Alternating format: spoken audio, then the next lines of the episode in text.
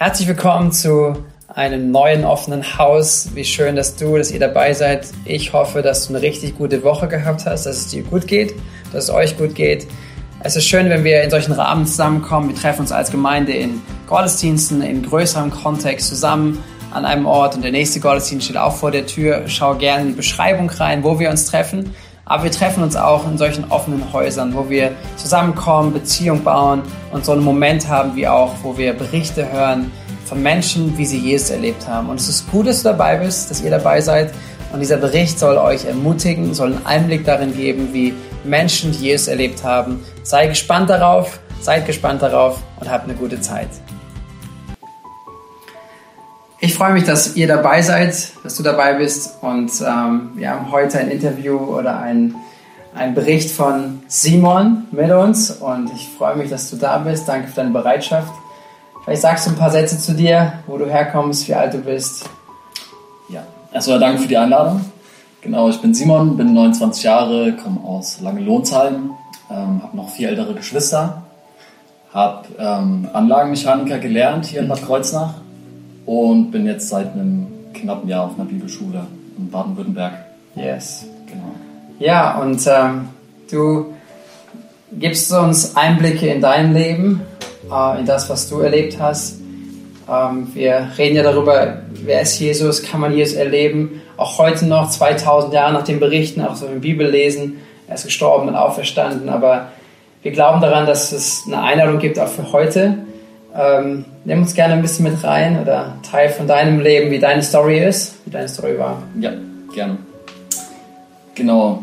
Also ich hatte auch das Privileg, dass ich ähm, eine christliche Erziehung genießen durfte. Ich bin als Kind bis ungefähr, bis ich zehn war, regelmäßig mit in Gemeinde gewesen, damals noch in Wöllstein und ähm, durfte so das schon ein bisschen kennenlernen. Ich kann mich noch an die Geschichten erinnern damals war noch ein bisschen abstrakt, so die Geschichte mit Abraham und Mose. Ich glaube, ich konnte das noch nicht so verknüpfen mit, ja, mit einem Gott oder ich mhm. fand die Geschichten auf jeden Fall toll, das war an sich cool. Beste David und Goliath und sowas. David und Goliath, genau, geht immer. Genau, und ähm, aber ich hatte als Kind kein, kein Gottesverständnis jetzt. Ähm, das, was ich aber damals schon hatte und einen Einblick bekommen konnte, war einfach durch das Vorleben von, von meiner Mutter, die einfach ja einfach das, was, was Jesus auch später, was wir, was wir lesen, was er getan hat, was sie einfach äh, nachgelebt hat, mhm. sozusagen. Also ich wurde auch von, vom Elternhaus, jetzt von meiner Mutter, nie irgendwie viel beredet, der, das und das findet Jesus gut und das schlecht, sondern ich durfte einfach erleben, ähm, wie meine Mutter schon verändert wurde mhm. durch den Glauben und ähm, diese Werte dann, Liebe, Barmherzigkeit, ähm, das durfte ich damals alles schon so kennenlernen. Mhm. Genau, es war aber jetzt keine, keine Gottesbeziehung, die ich da hatte. Mhm. War so ein kindliches, eigentlich du lernst biblische Geschichten. Genau. Ja. Ja, wie das halt so ist als Kind. Man hat ja auch, ist nicht immer so frei dann in der Wahl. Man kann ja nicht sagen, ich bleibe jetzt zu Hause, bin mitgegangen. Ähm, und zwar halt auch einfach cool Freizeiten und so. Mhm. Natürlich mitgenommen. Freunde mhm. natürlich. Genau. Und dann kommt die Teenagerzeit, was für viele ja äh, auch ganz viel an Veränderung oder an Neues hätte vorbringt. Hat der Glaube dich da begleitet oder ja, was war dein... Ja, also es kam dann ein großer Cut äh, bei uns ins Leben. Ähm, wir sind damals umgezogen nach Würzburg, also mhm. Bayern. Und ab da hat sich ganz viel verändert, einfach weil ähm, ja, die Kinder, wie gesagt, ich habe noch vier ältere Geschwister, wurden eigentlich alle so ein bisschen entwurzelt mhm. aus, ne, aus Gemeinde, aus Freundschaften, was man eben so hat. Und ähm, genau, wir sind umgezogen und ab da ist alles so ein bisschen gekippt. Also ich bin dann ähm, natürlich langsam älter geworden, so langsam Pubertät und ich muss dazu sagen, um das vielleicht noch besser verstehen zu können, ich ähm, hatte relativ schwierige Verhältnisse zu Hause durch ähm, eine Ehe, die nicht so geklappt hat ähm, und bin eher ängstlich, also als ängstliches Kind aufgewachsen. Also ich hatte viele Selbstzweifel, ich oft von Angst geplagt, Angst, dass meine Mutter stirbt, dann über Monate dann auch so Weinkrämpfe gehabt mhm. und ähm, wo, wo ich einfach schon diese Selbstsicherheit irgendwie nicht mehr hatte, dass das Leben um mich herum sicher ist. Mhm. Und ähm, das habe ich dann auch so mitge mitgenommen nach Würzburg und da hat sich alles erstmal ein bisschen gelegt, weil ich hatte auch damals Probleme ein bisschen mit Mobbing in der Schule und durch den Wechsel dann nach, nach Würzburg war ich dann plötzlich der Älteste in der Klasse und da habe ich erstmal gemerkt, okay, Schule ist auch gar nicht so schlimm und wenn man der größte und älteste ist, vielleicht. Genau, richtig. Hatte da so ein bisschen ähm, einen, einen Altersvorteil. Und trotzdem habe ich immer diese, diese Unsicherheit eigentlich in mir getragen und ähm, war anfangs auch viel alleine nach dem Umzug. Also bestimmt drei Jahre, wo ich nicht wirklich Freunde hatte, wo ich mich viel isoliert habe zu Hause, wo ich einfach nie den Mut hatte, irgendwie ja, auf, auf Menschen zuzugehen, auf Gleichaltrige. So. Ich habe mich dann eingeigelt, habe dann ja, viel vom Fernsehen gegangen nach der Schule einfach. Oder ähm, ja, Internet, Internet war da noch nicht so, aber habe mich eher isoliert, ja, war eher alleine. Mhm. Und ähm, ich habe damals in der, in der, Schule aber schon die Erfahrung so gemacht, ähm, wenn ich so ein bisschen der Klassenclown bin, wenn ich ähm, irgendwie aufmüpfig bin oder Dinge tue, die so Aufsehen erregen, so, da bekomme ich irgendwas. Das hat immer so mein, das war meine Bestätigung und das habe ich dann so nach und nach dann auch ja, lieben gelernt vielleicht auch, dass ich dann, ich war einerseits nicht gerne im Mittelpunkt gestanden, habe aber andererseits immer irgendeinen Quatsch gemacht, bin immer über die Stränge geschlagen ähm, und habe dann natürlich so Respekt bekommen von den Klassenkameraden, so boah, der ist krass, der ist cool und ähm, so hat sich das dann weiter durchgezogen. Ich bin, bin dann so in die Pubertät gekommen und wurde dann auch ja, aufmüpfiger, also auch gegen, gegen meine Mutter und gegen meinen Stiefvater. Und dadurch, dass zu Hause auch immer so eine, so eine Spannung war, so eine,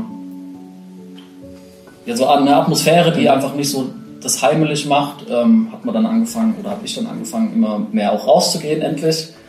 Und habe mich dann so in den Freundeskreis quasi von meinem älteren Bruder so eingeschlichen.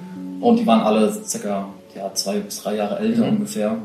Und ja, und dann habe ich das Gefühl selber manchmal, das überschlägt sich dann alles. Also mit ähm, 14 habe ich dann angefangen, auch das erste Mal Alkohol zu trinken. Hatte auch mit 14 tatsächlich schon die erste Alkoholvergiftung. Ähm, und aber dieses, dieses Leben, dieses über die Stränge schlagen, dieses am Wochenende Party und weg sein, nicht an Absprachen halten, das irgendwie hat so das, diesen Rebell in mir gefüttert und ich habe ähm, das dann auch ja, einfach durchgelebt so. Ähm, genau und auch weiterentwickeln letztendlich. Das war deine, dein Anker so ein bisschen irgendwo, um klarzukommen oder, oder ja, ja. Genau, dadurch, dass zu Hause nie so das Gefühl war, da kann man auch reden über Probleme oder ähm, da kann ich mich zurückziehen, das ist irgendwie meine, meine Basis. So die Welt kann chaotisch sein, aber zu Hause bin ich sicher, das hatte ich in dem Sinne nicht. Mhm. Sondern ich bin eher von zu Hause geflüchtet und habe dann einfach erfahren, dass ich äh, in dem Freundeskreis, wo ich dann so langsam reinkam, dass ich dann integriert wurde, auch dadurch, dass ich dann langsam angefangen habe, sogar mit, mit zu kiffen, so mhm. mit, mit 14, 15. Und ich fand das super aufregend, spannend und das war einfach ja, eine ganz neue Welt für mich dann auch, ähm, tatsächlich auch angenommen zu sein irgendwie. Und so eine, so eine, es bildet sich ja dann auch so eine Dynamik in der Gruppe. Es macht dann, ist dann wie so eine Ersatzfamilie in dem Moment, genau. Und äh, Glaube, war das eine Rolle in der Zeit, oder? Eigentlich gar nicht mehr. Also an, an Gott habe ich äh, nicht wirklich viel gedacht, beziehungsweise gar nicht. Und ähm, in der Anfangszeit hatten wir auch noch Anschluss an eine Gemeinde in Würzburg. Mhm. Das ging aber vielleicht über drei Jahre und auch nie äh, richtig konsequent. Mhm. Ähm, aber eine Sache ist trotzdem passiert, die mir vielleicht letztendlich das Leben gerettet hat. Und zwar ähm, sind meine Eltern damals wollten in Urlaub und der kleine Simon kann natürlich nicht zu Hause bleiben, der macht nur Unfug. Und da durfte ich dann, durfte ich dann mit auf eine Jugendfreizeit nach Kroatien. Und äh, genau, da war ich 15 Jahre alt. Und schon mit den 15 Jahren, also ich habe immer viel nachgedacht, viel reflektiert und ich wusste auch eigentlich ziemlich früh, das ist nicht cool, was du machst. So. Mhm. Das führt nirgendwo hin. Und ähm, habe aber gar nicht gewusst, wie ich mich da selber jetzt hätte rausholen können auf diesem Weg, den ich eingeschlagen bin. Und dann war ich auf der Freizeit und äh, klar, es wurde über Jesus geredet und äh, Jesus gepredigt und dann gab es eben auch so einen, einen, Abend, wo man am Meer saß und wo dann auch so ne, ein bisschen Emotionen mit hochkommen und ein paar haben ihr Leben Jesus gegeben und ich dachte mir, jo, was soll's? Und habe das dann auch getan, aber jetzt nicht aus, einer, aus der Begegnung mit Gott, die mich irgendwie überführt hat, sondern so eher oh, ich weiß nicht, was da noch auf mich zukommt. Das war eher so, eine, so vorsichtshalber, habe ich gedacht, ich mache das einfach. So, wer weiß. Ähm, weil ich eben schon so ein bisschen in mir hatte, ich habe keine Ahnung, wo mein Leben jetzt hinführen soll. Mhm. Irgendwie, ich bin noch echt jung und irgendwie ist es echt schräg, was so los ist. Genau. Und wie hat sich dein Leben weiterentwickelt? Ja, also im Prinzip hat sich nichts verändert. Ich hatte zwar auf dieser Freizeit so ein bisschen Zeit zu reflektieren, was machst du eigentlich? Warum schlägst du so quer? Aber wenn, als ich dann wieder nach Hause kam, ging, ging das gerade einfach so weiter, beziehungsweise es wurde dann auch schlimmer. Also ich habe dann ähm, mit, mit 15, 16 dann wirklich regelmäßig gekifft, habe dann auch vor der Schule schon gekifft. Ähm, und ähm, es, je älter ich wurde, desto mehr, also desto krimineller wurde ich auch. Es war ja so, ich habe ja als Kind verdient ja kein Geld. So, und das Taschengeld hat eh nie gereicht. Und so fing es dann auch schnell an, wirklich, dass ich dann meine Mutter und meinen Stiefvater beklaut habe. Beziehungsweise, dass ich so, dass meine Moral sich auch so langsam verflüssigt hat, irgendwie, als ich wusste, was, also ich wusste immer weniger, was ist jetzt richtig und falsch. Und ich habe die Dinge mir einfach genommen und habe auch da viel Schaden angerichtet. Ähm, also finanziell, aber natürlich auch Beziehungen, die dann natürlich verletzt werden. Vertrauen, das verletzt wird. Genau, Vertrauen war dann auch ja, schnell hinüber. Ähm, eine Mutter, die eigentlich immer nur, nur am Beten ist, dass ich wieder nach Hause komme irgendwie. Ähm, ja. Und das, was du gesagt hast, äh, man hat am Anfang, denkst du, das, das will ich gar nicht, mhm. aber man ist drin, äh, gibt man dann irgendwann auf, dass man sagt, da, da habe ich keine Kraft für dagegen zu kämpfen oder, mhm. oder wie kann man sich das vorstellen?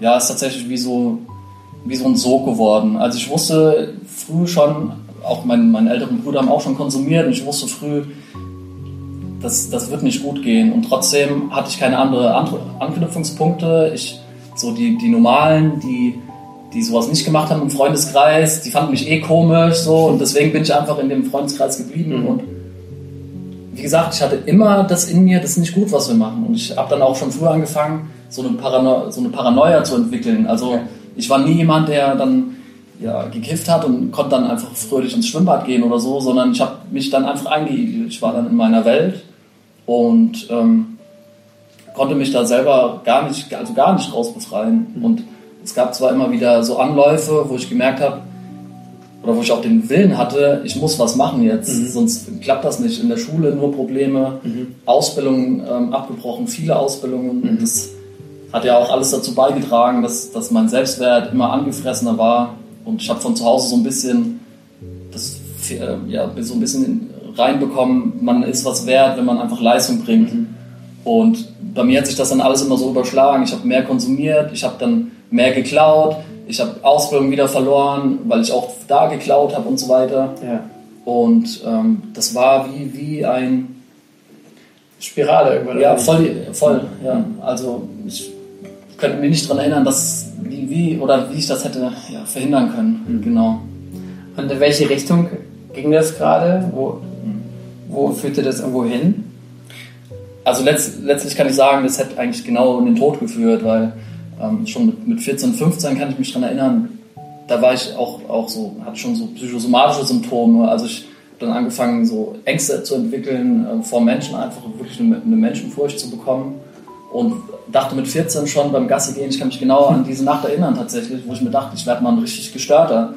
Ähm, ich werde ein kaputter Mensch sein. So, so Gedanken hatte ich schon. Und genau diese Richtung ist dann leider auch geworden. Ähm, Genau. Ja. Auch als du älter wurdest letztendlich, ja, ja. die Richtung nahm es ein. Ja. Wohin, wohin ging das?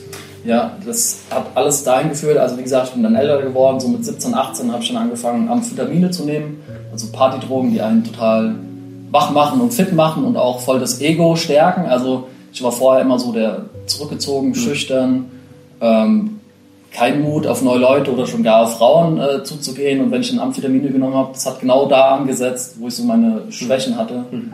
Und ähm, durch diese härteren Drogen hat man dann auch wildere Sachen gemacht, sag ich mal. Also Party war sowieso immer ein Thema, aber ich habe dann auch angefangen, ähm, ja, schwere Einbrüche zu begehen. Mhm. Ähm, hatte immer wieder Probleme mit Polizei, dann Hausdurchsuchen und ähm, Ausbildungen, die wieder abgebrochen wurden. Also es war eigentlich immer, okay, jetzt dachte ich, ich krieg's kurz hin, nee, wieder rückfällig. Ähm, und oft werden Rückfälle dann noch schwerer. Und ähm, das ging dann bis dahin, dass ich mit 19 angefangen habe, wirklich Depressionen zu entwickeln, weil ich einfach auf mein eigentlich so junges Leben geguckt habe und habe gesehen, was ich schon alles zerstört habe. Ähm, wie viel Kummer ich auch ja, vor allem meiner Mutter bereitet habe. Ähm, Und ähm, also mit 19 war so der erste, so der erste Cut. Ich habe dann angefangen, ähm, also es gab, gab, damals eine Situation, wo die Polizei auch groß aufgeräumt hat mit kriminellen Jugendlichen mhm. und da war ich natürlich auch mit involviert, hatte auch so meinen Namen weg. Die wussten, da können wir bei dem können wir auf jeden Fall mal vorbeischauen, da gibt es bestimmt was. Und ähm, weil ich ja auch immer diesen, dieses Bedürfnis hatte, ich musste eigentlich raus, hatte ich die Möglichkeit bekommen, ähm, sozusagen mit der Polizei zusammenarbeiten. Die haben mich dann vor die Wahl gestellt, ähm, entweder sagst du jetzt aus gegen deine Kollegen oder nennst du es drei Namen, irgendwie so war das. Oder wir buchten dich halt ein. Und ich war halt gerade mal 19 so und dachte mir, das kann ich nicht machen. Vor allem, weil ich auch wusste, diese Freundschaften, die ich habe, das sind keine Freundschaften. Es ging immer, es ging immer nur um die Wochenenden, es ging immer nur um Drogen. Mhm. Wenn man sich mal getroffen hat ohne Drogen, weil nichts ging, hat man richtig gemerkt, das ist überhaupt gar kein, gar kein menschliches Interesse eigentlich an mir. Das ist nur, die finden mich cool, weil ich krasse Sachen mache, irgendwie über die Stränge schlage, weil ich vielleicht auch mal Zeug besorgen kann. Aber da war nie das Interesse an, an mir irgendwie. Mhm. So, dass dann die Entscheidung auch gefallen ist, okay, ich mache jetzt einen Cut, ich sag von mir aus auch aus. Und ähm, bin dann auch weggezogen. Jetzt nicht voll weit weg, es waren einfach 10 Kilometer, wo ich mir gedacht habe, ich mache da einen Neuanfang. Habe wieder eine neue Ausbildung, Ausbildung angefangen ähm, damals war es bei Harley Davidson. Hm. Und ich dachte, jetzt bin ich durch. Und bevor das alles passiert ist, ich, kann ich mich daran erinnern, habe ich auch mal wieder gebetet, so einfach aus der Verzweiflung raus. Ich war vorher schon mal in der Psychiatrie, weil ähm, ich einfach keinen Antrieb mehr entwickelt habe. Ich lag eigentlich nur noch zu Hause, war überfordert von allem, hatte Angst nach draußen zu gehen, manchmal Phasen gehabt, dann bin ich einfach nur noch abends einfach raus, wenn es dunkel wurde, weil ich mich vorher nicht getraut habe und bin dann abends noch schnell in den Shop und habe mir Pizza gekauft, damit ich überhaupt noch was essen kann. Mhm. Ja. Krass. Krasse, also wie viel, also innerhalb von einigen Jahren, was mhm. du gerade beschreibst, was du erlebt hast, auch auf unterschiedlichsten Ebenen.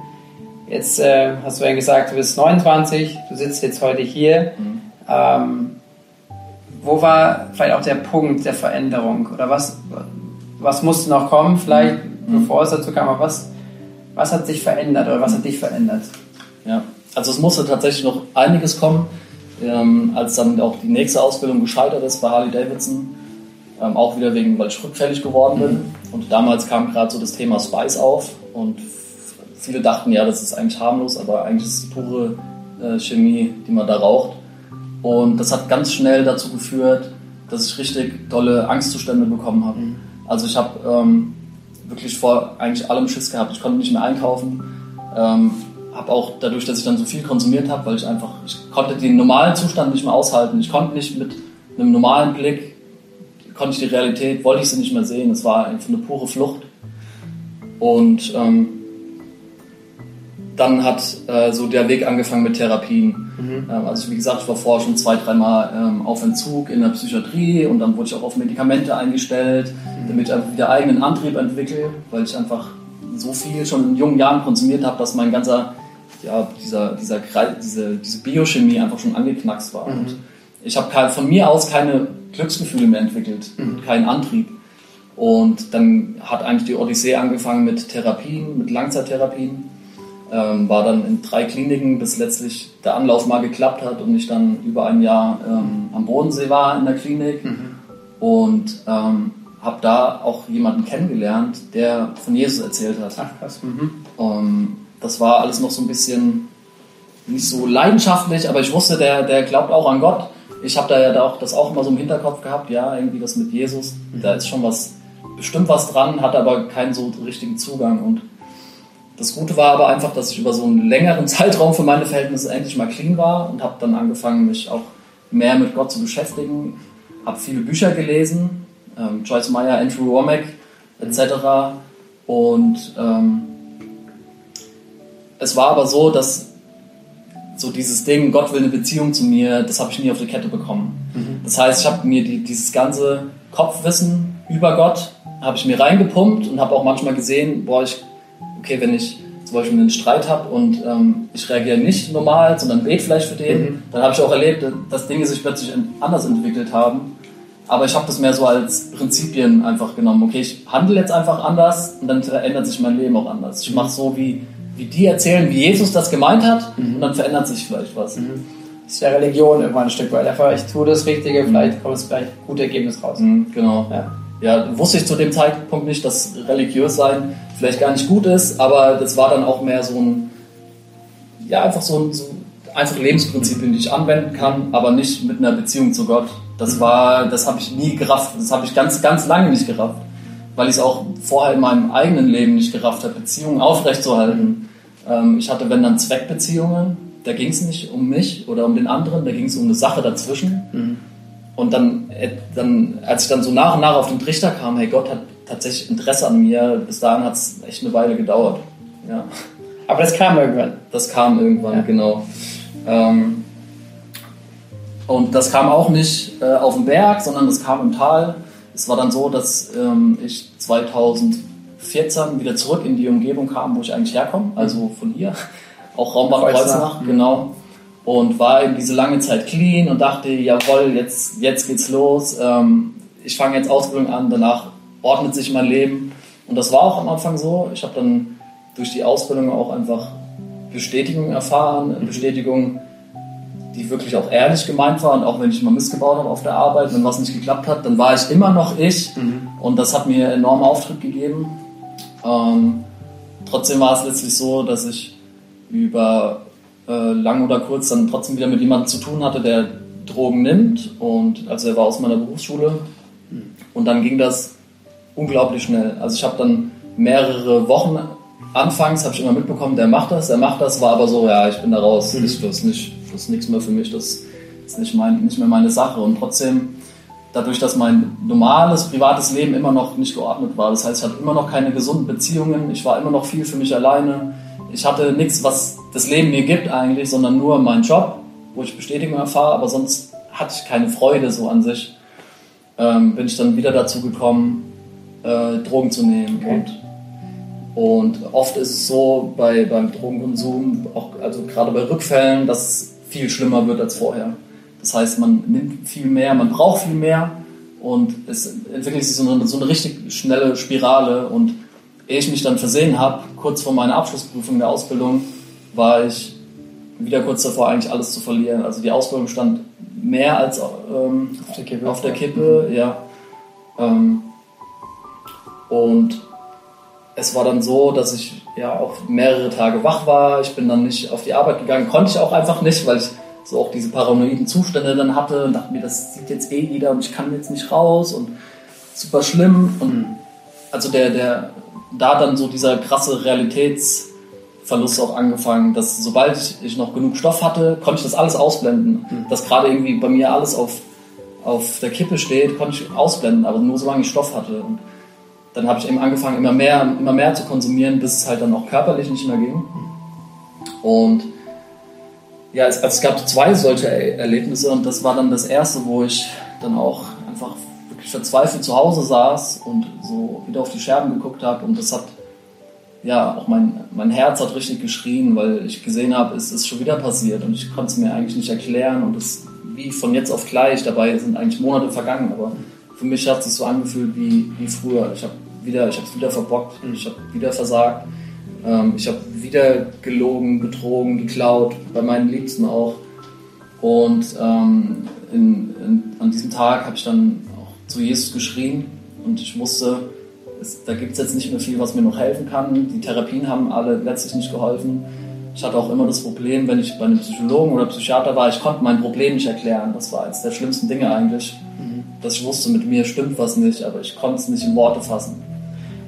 Was hast du mit dieser zum Schreien zu Jesus, was hast du damit verknüpft? Also die Hoffnung, dass hoffentlich gibt es da jemanden, der da ist und der in der Lage ist, mhm. Mich rauszuholen, oder? Ja, genau diese Hoffnung war es eigentlich. Okay. Weil ich gesehen habe, wenn ich in irgendeiner Einrichtung war oder bei Psychologen, Psychiater, ich werde in irgendwelche Raster eingepackt. Ja, ja, von dem und dem haben wir schon mal gehört. Wahrscheinlich bist du schizophren oder wurde ich immer versucht, in irgendwelche Bilder einzuordnen, wo ich aber gemerkt habe, das passt auch nicht. Ich habe nie die, die Antwort auch bekommen. Vor allem konnte mir keiner helfen. Ja. Ähm, ich habe mehr Medikamente bekommen, dann auch Medikamente zum Schlafen, weil ich einfach, ich konnte nicht mehr schlafen. Es war auch eine schlimme Zeit, wo ich auch Angst hatte, dann zu träumen, viele Albträume gehabt. Und ja, was mich dazu bewegt hat, zu Jesus zu rufen, war einfach dieses, okay, Jesus gibt, ähm, hat von sich selber den Anspruch, er ist Gottes Sohn, er ist Gott. Mhm. Ähm, das habe ich in der Zeit dann auch langsam mal verstanden. Und dann wusste ich, wenn, wenn mir jetzt einer helfen kann, dann ist es doch Gott. Mhm. So, und dann habe ich wirklich geschrien, habe gebetet, ähm, viel geheult. Ich, der Tag ist ganz verschwommen noch in Erinnerung, aber ich weiß, ähm, kann mich trotzdem noch dran erinnern. Mhm. Und dann ist was Erstaunliches passiert und zwar, ich habe ja immer versucht, selber clean zu werden, aus eigener Kraft. Habe viele Therapien versucht, es ist immer in die Hose gegangen. Und dann habe ich dieses Gebet gebetet und bin eine Nacht schlafen gegangen. Und der nächste Tag war einfach ganz anders.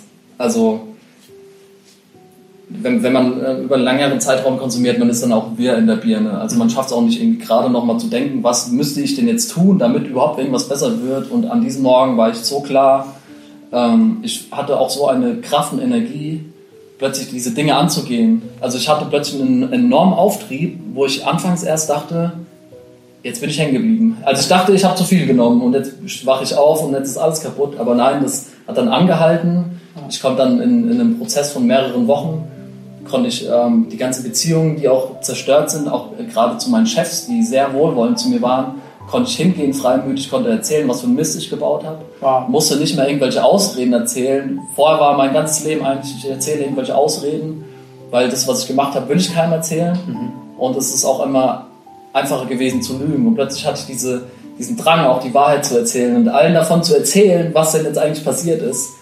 Und es war einfach genial. Ich konnte dann tatsächlich meine Ausbildung noch fortsetzen, also meine Prüfung ablegen. Mhm.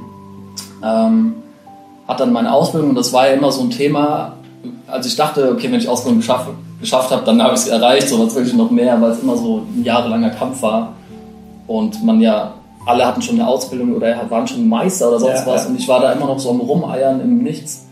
Und das war ein Riesenerfolg, den ich auch zu 100% Gott zuschreibe, weil ich habe das alles nicht geschafft in der Zeit. Ich hab, hatte dann die Kraft, in der Nacht Arbeit zu gehen, in einer, in einer Farbenfabrik, konnte noch lernen für die Prüfung und sowas hätte vorher eigentlich nie geklappt. Mhm.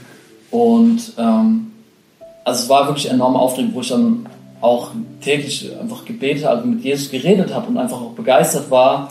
Und genau. Ja, aber damit man es versteht, vielleicht auch nochmal, ähm, was bedeutet, also wie, wie kann man sich das vorstellen? Was, was hat Jesus denn gebracht? Mhm. Also, weil du erzählst jetzt davon irgendwie, aber kannst du vielleicht da gewisse Worte fassen? Was, mhm. was hat Jesus gebracht? Ja, also es war einfach Befreiung. Befreiung von meiner Angst. Ich hatte eine, eine super große Menschenangst. Ähm, ich konnte nicht vor Menschen sprechen, gar nichts. Das war einfach weg. Krass. Dann, dann, ich habe plötzlich wie, wie in Farbe gesehen, also so ein Schleier, wie so ein Schleier von meinen Augen weggenommen, dass ich die Dinge auch irgendwie wieder richtig sehe. Mhm. Dann Befreiung natürlich von der Sucht. Normalerweise kannst du nicht als jemand, der viel konsumiert, von heute auf morgen aufhören, mhm. ohne dass du eine Woche aussiehst wie, wie halb tot. Mhm. Das, war, das war einfach nicht. Und Wow. Ich kann mich auch daran erinnern, es war ja immer eine Odyssee, auch wenn ich zum Hausarzt gegangen bin, habe wieder eine Krankmeldung gebraucht, weil ich nicht arbeiten konnte. Ich habe mich da einmal hingeschleppt und ich wusste, jetzt muss ich da wieder hin und, und nein und das ist einfach schlimm. Und dann war ich an dem Tag, war ich, nee, am nächsten Tag war ich beim Hausarzt und habe einfach, stand vor ihm so, hab gegrinst, habe gelächelt und er hat gedacht, was, was ist jetzt los? Und sonst musste er mir eben immer einen, einen gelben Schein geben wegen Angstzuständen oder sonst irgendwas, habe ich gemeint, ich wollte nur sagen, dass es mir gut geht, dass ich gesund bin, dass Jesus mich geheilt hat. Ja. Und äh, ja, der ist auch, glaube ich, aus allen Wolken gefallen. Der dann, ja, wahrscheinlich Spontanheilung und sowas passiert halt mal. Mhm. Aber ich wusste von Anfang an, nee, das, das ist was ganz anderes. Das Tieferes. Das ist was Tieferes, ja. Da ist eine Freiheit entstanden. Auch eine Freiheit von, von den eigenen Gedanken, die ich über mich selber habe. So dieses Versager-Ding, dieses ich schaff's eh nicht, das ist in Stein gemeißelt das hat sich alles so nach und nach aufgelöst. Ja.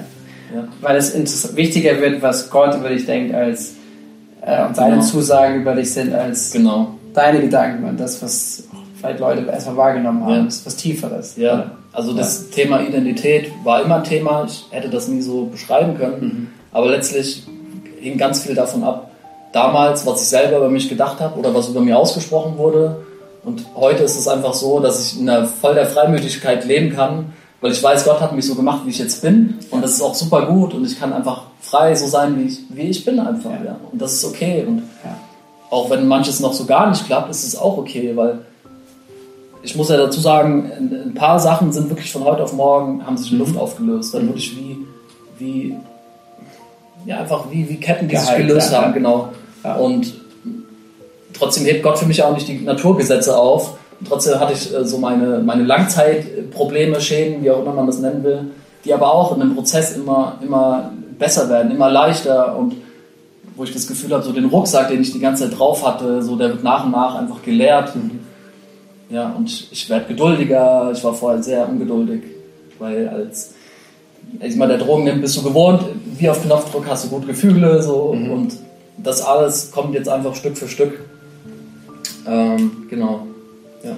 krass, krasser Einblick einfach in diese, dein, dein Leben und auch wie in der Tat es begann damit, wo du gesagt hast, ich schreie zu Jesus, weil ich, ich komme nicht weiter, ich habe alles andere probiert und du hast ja vieles probiert, sowohl das wegzudrücken oder durch Drogen Antworten zu bekommen, dann Therapien ähm, und sicherlich haben manche Dinge teilweise auch getragen, aber das Eigentliche war, als, als Jesus angefangen hat, deine Identität anzusprechen. Ne? Ja, die, Krass, Identi- ja. die Identität und das Ding ist, die, die Geschichte ist da leider noch nicht zu Ende. Also ich wünschte, das wäre das letzte gewesen und trotzdem ist dann so gekommen, dass ich auch diese Freiheit, die ich dann neu bekommen hatte, ähm, Stück für Stück einfach wieder aufs Spiel gestellt, äh, aufs, aufs Spiel gesetzt habe, weil mir zu dem Zeitpunkt immer noch nicht so richtig klar war, dass Gott eine Beziehung zu mir will. Und ich habe dann versucht, das mich irgendwie zu disziplinieren mit Bibellesen und mit, mit Predigten hören und Bücher lesen und so weiter. Aber es ist immer noch nicht vom Kopf ins Herz gegangen, dass das nicht Glauben heißt, dass es nicht Beziehung mit Gott heißt. Und so ist dann relativ schnell passiert, dass ich wieder rückfällig geworden bin. Und das ist jetzt zwei Jahre her ungefähr. Da hatte ich wieder einen, einen starken Rückfall mit Amphetamin. Und da war es wirklich so kritisch, dass also ich hätte auf jeden Fall sterben können. Ich habe dann über einen Zeitraum, von, also habe wieder alles aufs Spiel gesetzt, die, den, den guten Job, den ich bekommen hatte, ähm, die, die Beziehung zu meiner Mutter, zu meinen Geschwistern, alles. Ähm, es war wieder einfach sehr angebrochen. Ähm, und ähm, es war dann im Hochsommer, wo ich konsumiert habe, konsumiert habe und durch einen, es war eigentlich durch ein Missgeschick oder mit meinem Dealer damals, ich wollte eigentlich eine andere Menge. Letztlich war es so, dass ich viel zu viel Stoff hatte und hätte den eigentlich verkaufen müssen, damit ich das abbezahlen kann. Und diese Droge hat aber einfach das ausgelöst, dass ich einfach gierig wurde. Also ich habe quasi alles, was ich da bekommen habe, selber konsumiert und war dann über sechs Tage wach. Wow. Ähm, hatte, bin immer nur sporadisch ein bisschen mal weggenickt. Und nach sechs Tagen wusste ich dann, ich muss jetzt was machen. Und ich hatte die ganze Zeit immer so im Hinterkopf, ich muss mich bei, bei jemandem melden, weil der hat eine Connection zu Gott. Und ähm, es, ich hab's, es hat aber nicht geklappt über die ganzen Tage. Irgendwas hat mich zurückgehalten. Ähm, durch den starken Konsum öffnet man sich dann auch, bin ich der festen Überzeugung, so der, der einfach der, der anderen geistlichen Welt, so dämonische Belastung. Das heißt, ich habe dann wirklich auch Dinge gesehen durch mein Zimmer huschen. Ich habe Fratzen gesehen ähm, in Menschen, die sich verdreht haben, super gruselig. Und am letzten Tag, als ich eigentlich nicht mehr konnte, habe ich es noch gerade so geschafft, heute glaube ich auch aus Gottes Gnade einfach zu diesem Bruder hinzugehen und ähm, habe dann ihm die Worte nachgesprochen. Also er hat Worte von Gott aufs Herz gelegt bekommen, nämlich ich lege meinen Geist jetzt wieder in deine Hände und das habe ich nachgesprochen und wieder eigentlich eine, eine, eine zweite Turbo-Heilung eigentlich. Ich habe dann bin dann nach Hause wieder, habe mich hingelegt und der nächste Tag, es war wieder einfach alles anders. Das heißt, ich habe eigentlich dreimal das Leben gefühlt geschenkt bekommen. Und nur jetzt mit dem, einfach mit dem gravierenden Unterschied, dass ich einfach weiß, ich muss meinen Gott kennenlernen, ich brauche Beziehungswissen. Also das, ich hatte vorher immer Kopfwissen, wie ist Gott, was sagt die Bibel und so weiter, was erzählen andere Prediger. Aber wenn es dann auf hart auf hart kommt, bringt mir das nichts. Ich muss wissen, wie ist mein Gegenüber und diese Erfahrungen machen auch in der Beziehung. Und das ist das, was mir jetzt auch immer mehr und mehr diese Stärke gibt. Und dieses Vertrauen eben, weil ich weiß, nicht nur, was Gott für Wunder tun kann, Ja. sondern wie, wie gnädig, ist, wie gnädig er ist, wie barmherzig, wie liebevoll, wie geduldig mit mir. Genau. Ja. anderem, ja. Und was er für eine gute Absicht mit dir, mit dir und deinem Leben hat. Wie krass. Hey, mega, mega ermutigend. Bei all dem, auch bei der ganzen Fülle. Vielleicht gibt es einen, oder anderen, der gerade auch zugehört hat oder zuschaut, der vielleicht Ähnliches erlebt hat oder auch in einer ähnlichen Situation ist. Und ich finde, deine Story kann so stark ermutigen, dass man weiß, egal wie schlecht es einem geht, egal was man auch für einen Mist gebaut hat, es gibt nicht den Punkt, wo, wo Gott nicht mehr greifbar wäre und sagen würde, nee, mit dir will ich nichts mehr zu tun haben, sondern wenn das passiert, vielleicht das Einzige, was man noch macht, man schreit, Jesus, ich kann nicht mehr, hilf mir, dass er, sich, dass er da ist und dass er anfangen möchte und dass er einlädt in Beziehung. Mega ermutigend, einfach auch da äh, das zu hören und auch zu sehen, was, was Gott macht, auch wie du jetzt heute hier stehst, hier sitzt und ähm, das vielleicht ganz anders wirkt als, als vielleicht vor einigen Jahren das, was du beschrieben hast, wie du dich selber gefühlt hast. Und, ähm, aber auch absolut ein starkes, starker Bericht davon, was einen Unterschied macht, wenn Jesus ins Leben kommt. Absolut. Ja. Cool. Mega.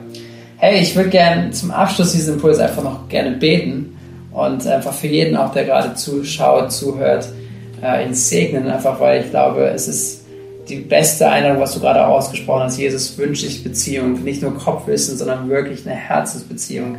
Und das ist erfahrbar. Dafür würde ich gerne beten und auch jeden einladen, im Gebet einfach Teil davon zu sein. Und wenn du Fragen hast, besonders vielleicht zum Glauben oder wie geht das, wie kann man eine Beziehung bauen mit Gott, ähm, dann lade ich dich ein, komm mit Menschen ins Gespräch, die an Jesus glauben. Ähm, wenn, du, wenn, wenn wir dir helfen können, klick gerne in die Beschreibung des Videos hinein und äh, wir würden gerne Kontakt zu dir aufbauen und dich unterstützen, ermutigen oder auch einen Kontakt herstellen irgendwo zu einer Gemeinde in deiner Umgebung. Ich bete noch. Danke, Vater im Himmel, für diese Zeit, die wir gerade haben durften, für diesen Bericht von Simon, für das, was du in seinem Leben getan hast. Es ist krass zu sehen, wie, ja, wie viel Zerstörung auch in seinem Leben wirksam war und auch das wirklich Lebensmut und, und Freiheit weggenommen hat. Aber ich danke dir, dass du ihn nicht losgelassen hast, sondern dass du gerade an dem tiefsten Punkt auch in seinem Leben eingegriffen hast und wiederhergestellt hast, Freiheit gegeben hast. Und das ist das, was wir ähm, seit Jahren, irgendwie Jahrzehnten, Jahrhunderten lesen dürfen in der Bibel, aber auch von Menschen Berichte bekommen, dass wenn, wenn du reinkommst, wenn du ins Leben hineinkommst, dass du Neues machst, Neues schaffst. Und ich bitte auch für Menschen, die heute gerade zuschauen, zuhören, dass du Neues im Menschen bewirkst, dass du Hoffnung gibst, auch da, wo Lebensgeschichten vielleicht sich krass entwickelt haben. Du bist ein Gott der Wiederherstellung, du bist ein Gott der Neuanfänge. Und das bete ich heute für Menschen, die es hören, die es auch hören brauchen in ihrem Herzen, dass du Neues startest und neues Leben gibst im Namen von Jesus. Amen. Amen. Habt eine gute Woche.